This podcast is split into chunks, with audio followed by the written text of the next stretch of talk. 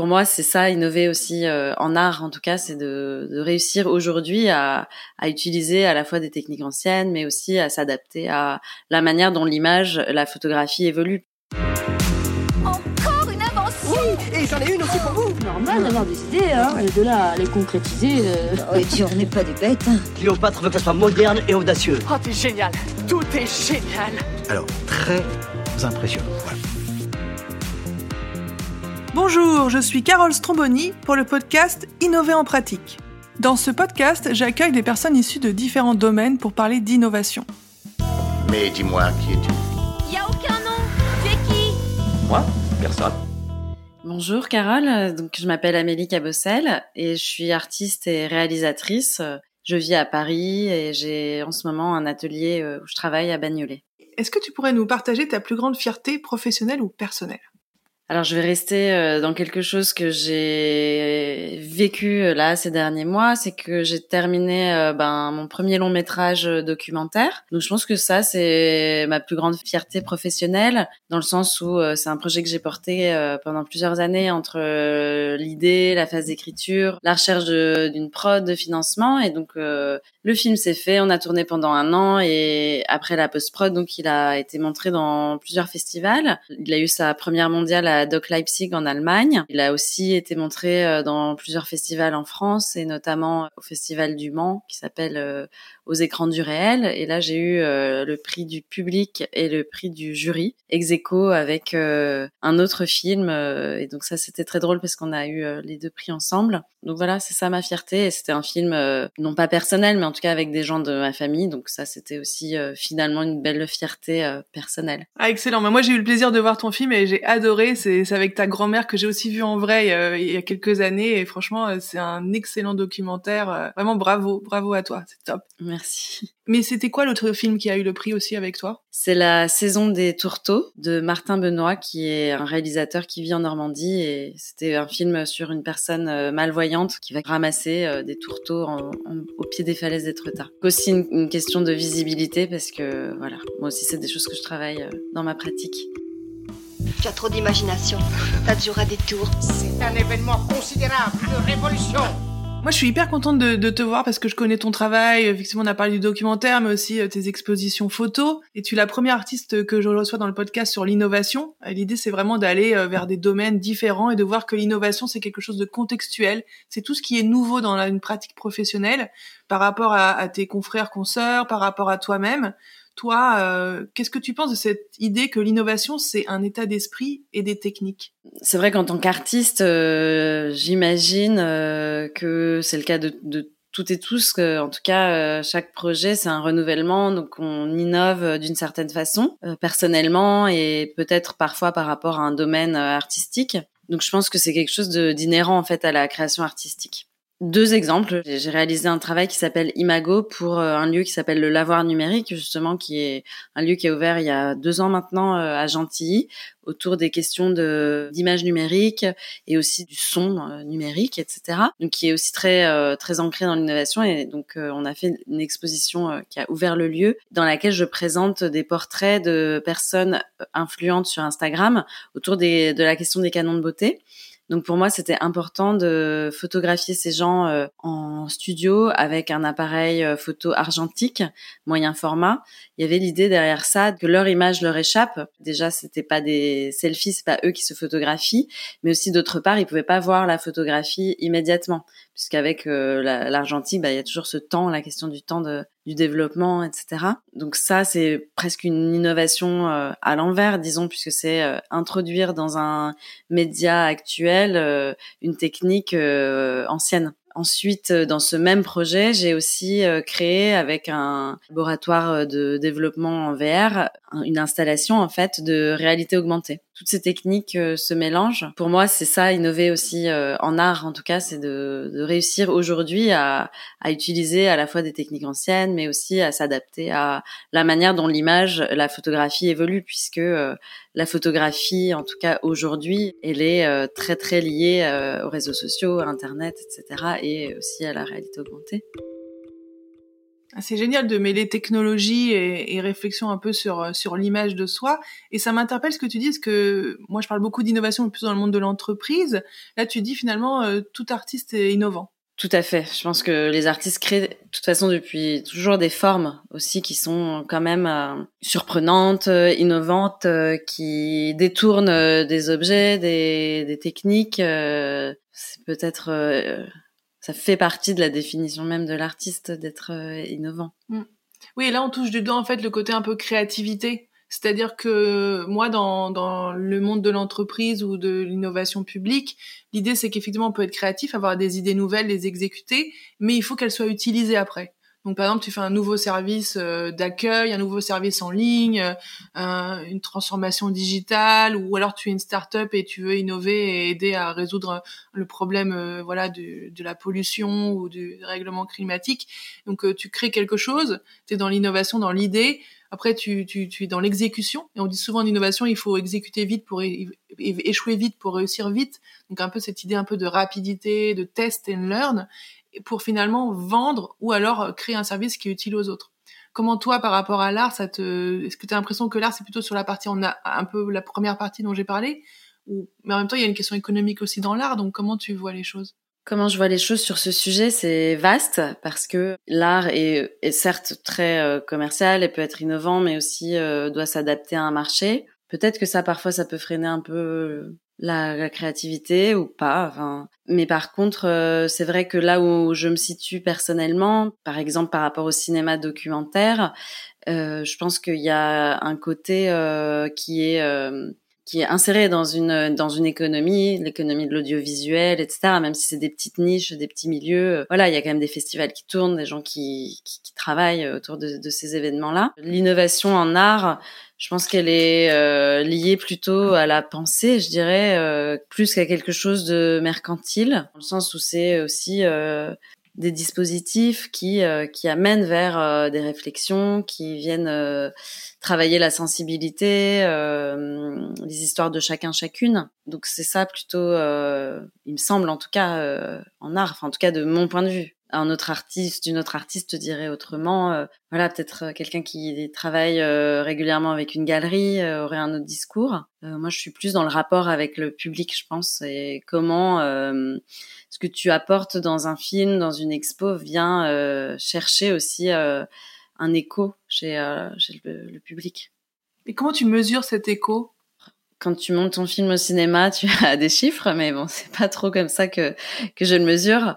Euh, bah, je le mesure par rapport à, au retour quand même euh, du public, au retour des médiateurs qui, qui font tout un travail quand même dans les dans les expositions, que ce soit avec des publics scolaires ou avec euh, personnes euh, lambda qui viennent de visiter l'exposition. Après, c'est vrai que pour donner un exemple plus concret euh, par rapport à mon film Les Blanches Terres, donc j'ai eu euh, des gens qui m'ont écrit par exemple des mails et il y a des mails que j'ai gardés dans mes archives parce que je trouve que c'est des beaux textes et que c'est touchant et et je suis heureuse d'avoir euh, touché quelque chose en eux, en tout cas. C'est un film, c'est un, un travail euh, vraiment euh, qui se fait, euh, voilà, euh, goutte à goutte, mais euh, je dirais que c'est comme ça que je le que je le mesure. Quand on travaille, en tout cas, avec des personnes, je pourrais dire que voilà, moi je fais beaucoup de portraits, même dans le documentaire, je travaille forcément avec des gens qui sont impliqués, qui sont voilà, c'est vraiment un travail avec et pas sur euh, des gens. Ça transforme quand même euh, l'existence de faire un, film, un projet. Enfin, il y a quelque chose de l'ordre de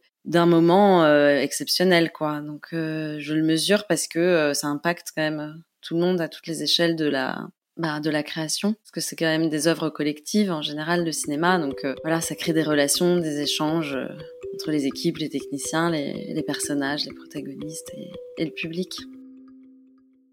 C'est très juste et ça résonne beaucoup avec euh, moi ce que je, je défends un peu en innovation de mes convictions, qui est qu'effectivement il faut travailler ensemble avec les utilisateurs finaux, avec le public que l'on vise. Et toi intuitivement tu le fais déjà dans ton travail. Tu aussi un, fil rouge dans de quelque chose que tu comment dire, euh, souvent dans l'entreprise on parle de raison d'être.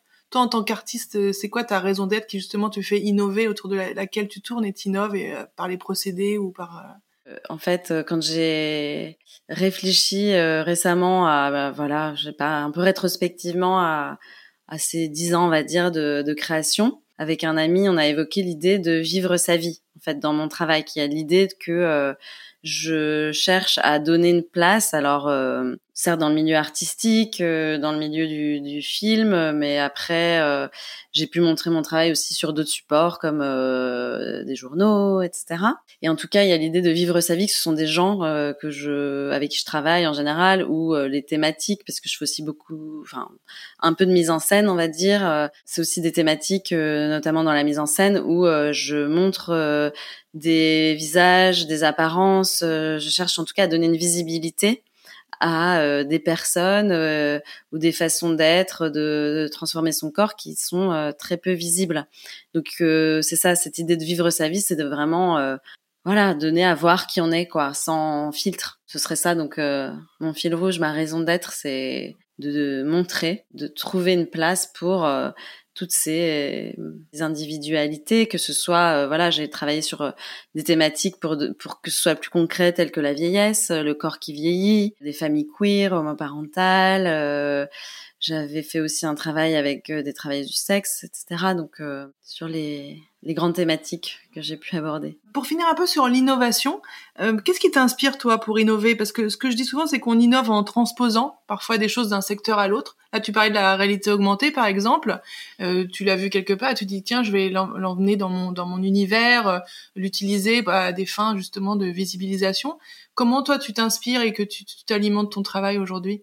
Beaucoup de choses euh, alimentent mon travail. Euh, c'est vrai que, par exemple, si pour rebondir sur ce que tu dis, Carole, euh, ce travail que j'ai fait avec la réalité augmentée, c'est c'est parti d'Instagram en fait, parce que moi, je me suis énormément questionnée sur les filtres. Qu'est-ce que les filtres Qu'est-ce que ça fait qu'est-ce que ça crée dans l'existence des gens, comment ça ça vient travailler leur apparence? Euh, en fait, euh, j'ai envie de, de, sortir ces filtres d'Instagram et de d'en faire quelque chose d'un peu euh, interactif dans une exposition. Donc j'ai créé avec donc le studio dont j'ai parlé tout à l'heure une sorte de tablette miroir dans lequel le public se voit avec une apparence transformée pour euh, créer euh, une expérience esthétique en fait euh, chez le public et que sans trop le savoir des choses du visage d'une personne ou d'une autre se transforment et voir comment ça nous choque, comment ça nous étonne. Euh, pour ce projet, comme c'était vraiment un travail euh, vraiment euh, de recherche, comme j'ai cherché des influenceurs, j'ai parlé un peu de, de terrain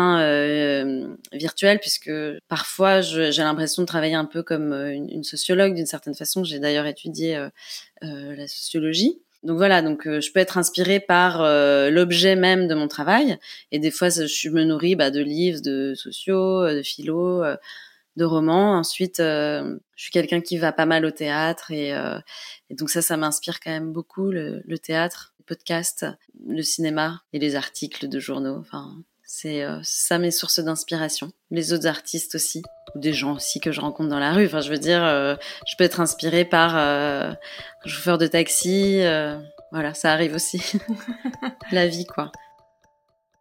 Avant que l'on passe à l'interview flash, est-ce que tu aurais une question que tu aurais aimé que je te pose? Comment va ma grand-mère? Non, je sais rien, je dis n'importe quoi.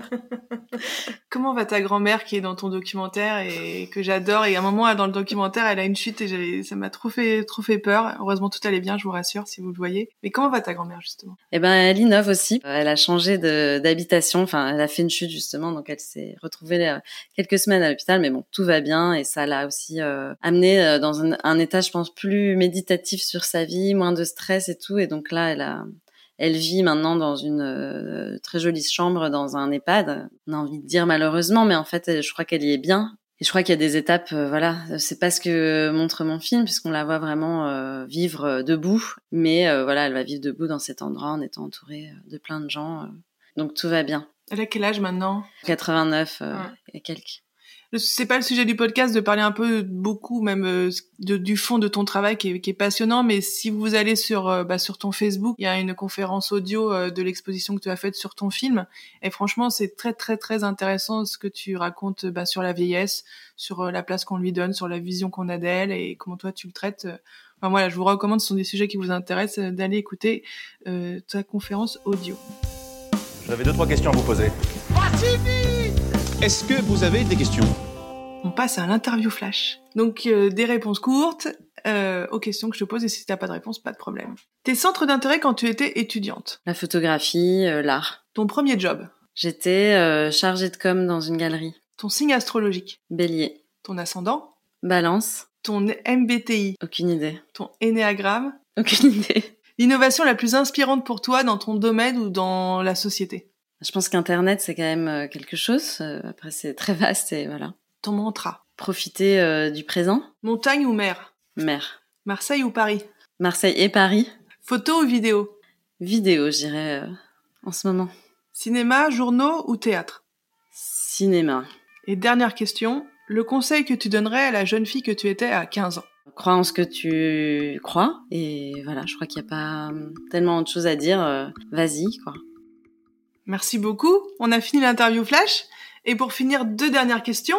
L'innovation, donc on en a parlé, euh, c'est contextuel, c'est un état d'esprit, c'est des techniques, ça a l'air vraiment intrinsèque avec, avec l'art.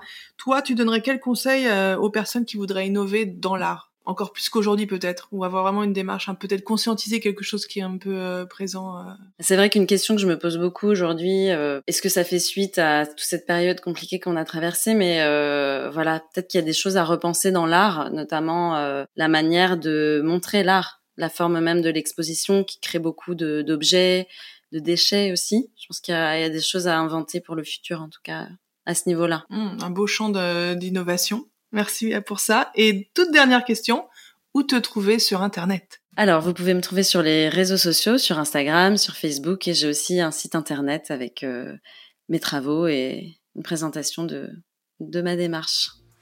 Génial, merci beaucoup Amélie. Merci Carole. Merci pour votre écoute.